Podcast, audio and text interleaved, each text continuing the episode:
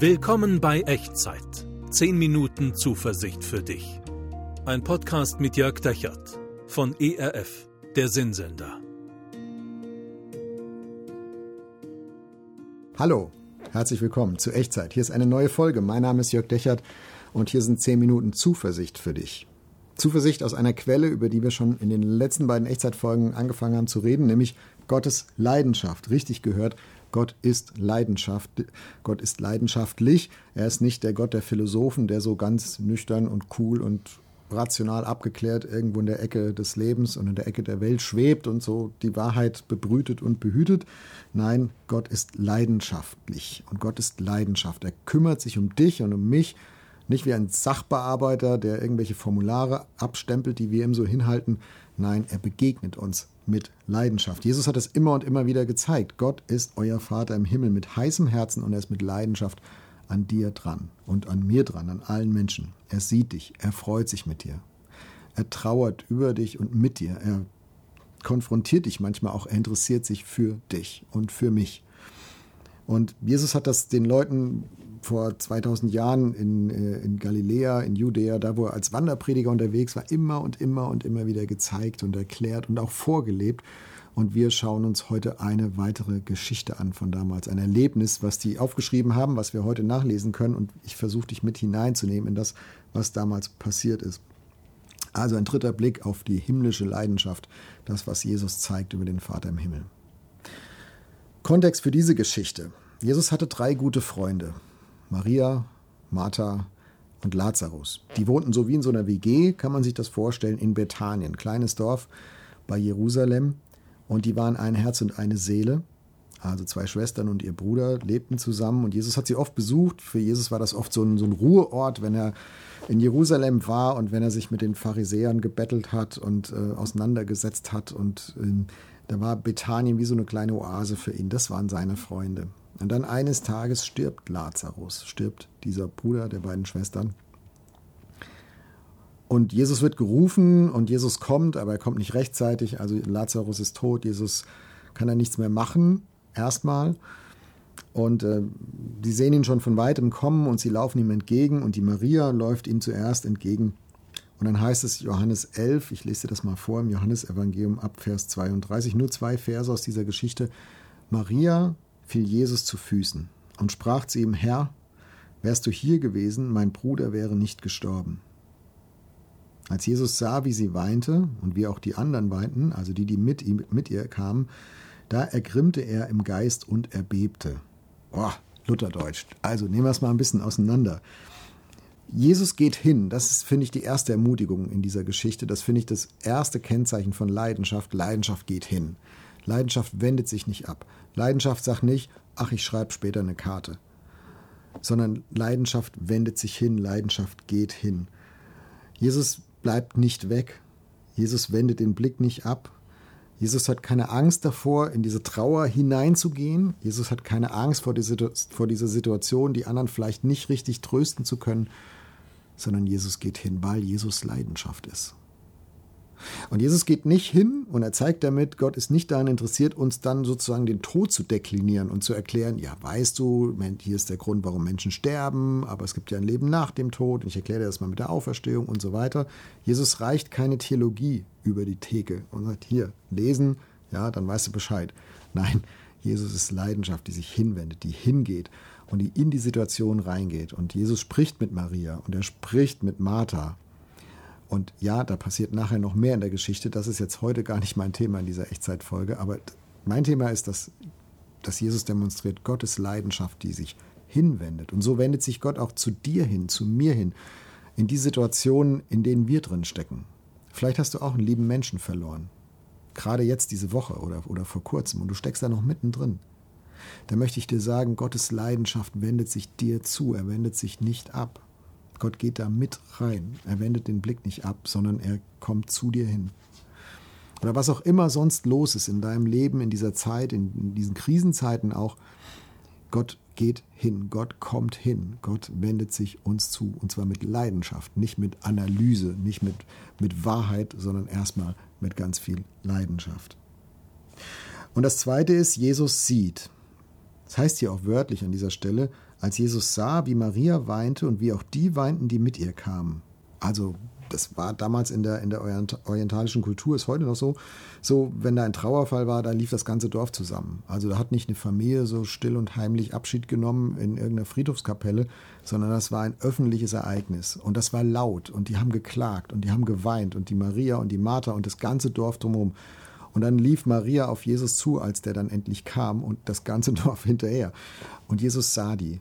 Und Jesus sah die Maria und er sah die Nachbarn, die Nachbarinnen, wie die alle geklagt haben, geweint haben. Und Jesus hat gesehen, was der Tod mit ihnen macht, dieser, dieser Verlust vom Lazarus. Und Jesus sieht Maria als Einzelne und er sieht auch die Gesamtheit der Menschen. Und, und er zeigt, Gott hat Leidenschaft für alle. Gott hat Leidenschaft für dich, wenn du einen Verlust zu tragen hast. Aber Gott hat auch Leidenschaft für alle im Umfeld, die das in Mitleidenschaft zieht. Gottes Leidenschaft ist auch für alle da, die da in Mitleidenschaft geraten sind. Jesus sieht das, er nimmt das wahr und er richtet den Blick hin, er wendet das. Und ich, ich sehe das förmlich hier vor mir, wie, wie Jesus so den Blick schweifen lässt. Und sieht, oh, Maria weint. Das macht was mit mir, das berührt ihn, das, das fasst ihn an. Und dann sieht er die anderen dahinter und er und sie und sie auch. Und alle, alle weinen und klagen. Und das macht was mit Jesus, weil Gott Leidenschaft ist. Und Gott macht keine innere Strichliste und sagt, okay, eins, zwei, drei, vier, fünf, so viele leiden jetzt gerade. Nein, das fasst ihn an. Und der dritte Punkt, auch da tolles Lutherdeutsch, er ergrimmte im Geist und er bebte. Das muss man fast übersetzen. Er ergrimmte im Geist, also Grimm, das ist Wut, das ist Zorn, da, da verfestigt sich etwas in ihm. Und in, in seinem Geist innerlich wird Gott wütend Gott wird wütend auf den Tod. Gott wird wütend auf das Sterben. Gott wird wütend darauf, was Verlust mit Menschen macht und was für Verwundungen der reißt. Bei Maria und bei all den Menschen, die er da sieht. Also all diese Geschichten. Jesus sieht die Geschichte hinter dem Leid. Und das macht ihn wütend und das macht ihn zornig. Und da wird Gottes Leidenschaft wach an dieser Stelle. Und er erbebte, also bis hin ins Körperliche. Der Atem geht schneller und äh, Jesus fängt vielleicht an zu zittern. Weiß nicht, wie genau man sich das vorstellen muss. Aber da sehen wir, wie sehr das Gott anfasst, dass Menschen leiden und dass Menschen sterben und dass Menschen, andere Menschen verlieren, die leiden und sterben. Da ist Emotion, da ist körperliche Reaktion. Und da ist keine, das, was wir heute so theologisch Apologetik nennen, also das ist kein Erklärmuster. Da, da geht es nicht um Erklärung, da geht es nicht um Theologie. Da, da geht Jesus nicht ins Streitgespräch und sagt, Freunde, habt ihr keinen Glauben, dass ich die wieder auferwecken kann? Was habt ihr denn? Und ich erkläre euch das nochmal. Ja, das passiert schon auch. Jesus konfrontiert sie mit dieser Wirklichkeit, dass er Gott selbst ist und dass er den Lazarus wieder aufwecken kann. Tut er dann ja auch. Kannst du selber mal dann weiter nachlesen in diesem Kapitel Johannes 11. Aber Jesus begegnet damit seiner Emotion und er lebt uns damit einen, einen wichtigen Grundsatz vor, den ich auch sehr ermutigend finde. Ja, ich kann glauben, dass Gott etwas völlig unter Kontrolle hat und doch kann ich Angst haben. Beides gleichzeitig. Also ich kann, kann eine Gewissheit haben und gleichzeitig Leidenschaft, die, die ergrimmt und erbebt. Wer, wenn nicht Jesus wusste, dass Gott den Lazarus wieder auferwecken kann und dass er es würde, aber trotzdem erbebt Jesus und ergrimmt. Also beides gleichzeitig geht. Leidenschaft zu haben und Glauben zu haben. Das schließt sich überhaupt nicht aus, sondern das gehört hier zusammen. Ich kann glauben, dass Gott etwas völlig unter Kontrolle hat und doch Angst fühlen.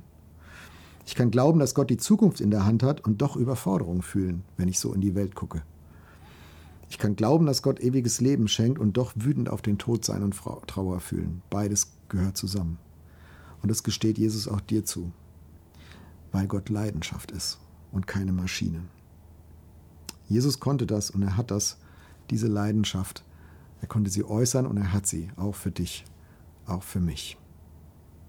Ich schlage dir vor, dass wir zusammen beten, wenn du magst und wie immer bei Echtzeit, hey, kling dich ein in die Worte, die du mich sprechen hörst, mach so zu deinem Gebet. Lass uns Jesus das sagen, da wo du vielleicht überfordert bist jetzt gerade, wo du Angst hast, wo du Trauer trägst. Und lass uns auf diese Leidenschaft von, von Gott werfen, die hier in Jesus sichtbar wird. Wir beten. Jesus, hier sind wir mit unserem Leben. Jeder, der jetzt mitbetet, jede, die jetzt mitbetet, mit dem, was uns Angst macht und überfordert, traurig macht, wütend macht, zornig macht, da wo wir Leid tragen, wo wir Verlust tragen. Danke, dass du das alles siehst. Danke, dass du das nicht mit kühlem Blick siehst, sondern mit heißem Herzen. Danke, dass du dich uns zuwendest. Danke, dass du mit deiner Leidenschaft da hineingehst, das anschaust, zu uns kommst, dich einmischt. Danke, dass wir wissen dürfen, dass das auch mit dir was macht. Und danke, dass du das zulässt, dass es mit dir was macht.